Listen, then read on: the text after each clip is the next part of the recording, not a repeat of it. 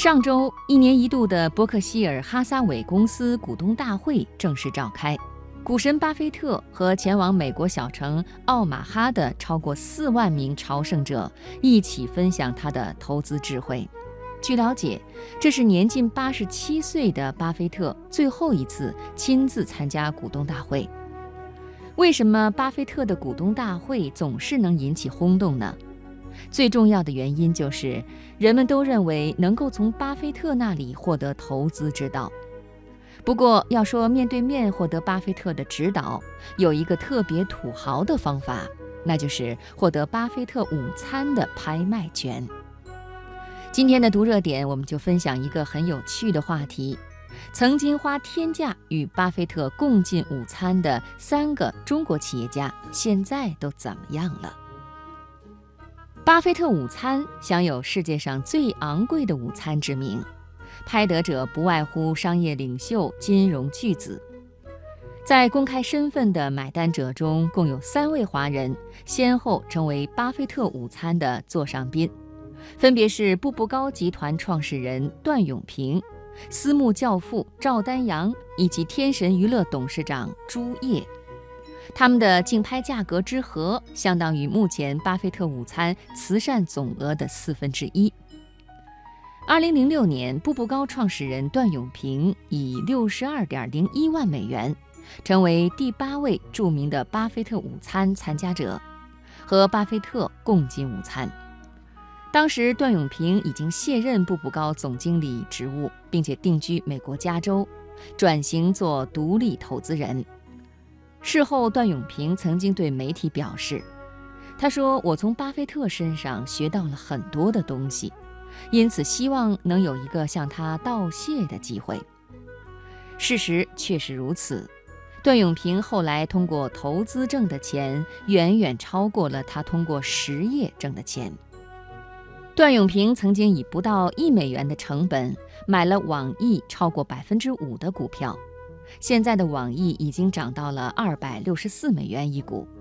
此外，段永平的性格很低调，很注重生活方式，懂得养生，所以段永平在四十岁就选择了快乐退休。在外界看来，与巴菲特共进午餐的性价比就在于可以当面向这位世界股神取经。比如被称为“私募教父”的赤子之心资产管理公司总经理赵丹阳，他就是有备而来。赵丹阳当时带了两个问题请教巴菲特，一个是非常具体的投资建议，另一个呢就是对于社会上有多个关于巴菲特投资理念的说法，请巴菲特澄清哪些是他的本意。对于第一个问题，巴菲特没有给任何建议，他否认自己是战术家。对于第二个问题，巴菲特再次强调了价值投资。至于后来赵丹阳问了股票估值模型的方法以及未来看好哪些行业，巴菲特并没有回答，因为巴菲特从来不给具体的投资指南。赵丹阳说：“我今年三十七岁。”在中国没有经历过很多经济周期，但巴菲特经历过很多经济周期。我向他问一些关键的观点之后，就不需要等到下一轮周期来确认这件事情，这个太值了。后来的资料显示，二零一零年赵丹阳执掌的赤子之心自然选择基金全年回报率为负百分之八点二六。二零一一年，这一亏损幅度扩大至百分之二十四点七九。在赵丹阳发布的二零一六年致投资者的一封信中显示，二零一五年赵丹阳在 A 股的两只产品赤子之心价值和赤子之心成长的收益率分别为百分之十二点零七和负百分之三点零四，跑输了同期上证指数百分之九点四一的涨幅。二零一五年的中标者为天神娱乐的董事长朱烨，他比前两位中国人都现实得多，因此一上来就和巴菲特讲，说我不会炒股，请教教我怎么炒股。没想到巴菲特的回答是，我也不会炒股，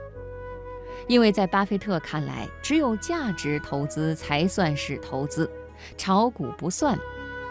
后来，朱叶和巴菲特就小孩教育、合作伙伴、公司管理、公司价值等问题泛泛而谈。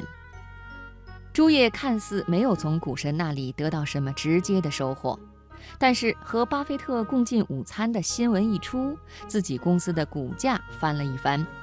让他高位套现，两百多万美元花的实在是值啊！除此之外，他还是获得了一个很重要的收获。那就是只有现金流才是真的，这个重要性甚至已经在很多巴菲特看不懂的互联网公司上得到了验证。午餐以后，朱叶在朋友圈中写道：“大道至简，贵在坚持。”这顿饭给朱叶的收获是，一定要拥有独立性思考、自由的意志，以及明确个人认知的边界。他说：“我在每一次投资的时候，都只做一两条赛道，而且是自己非常懂的。其实这和巴菲特老先生的理念差不多，只是我偏向的是互联网行业，他偏向的是非互联网行业。”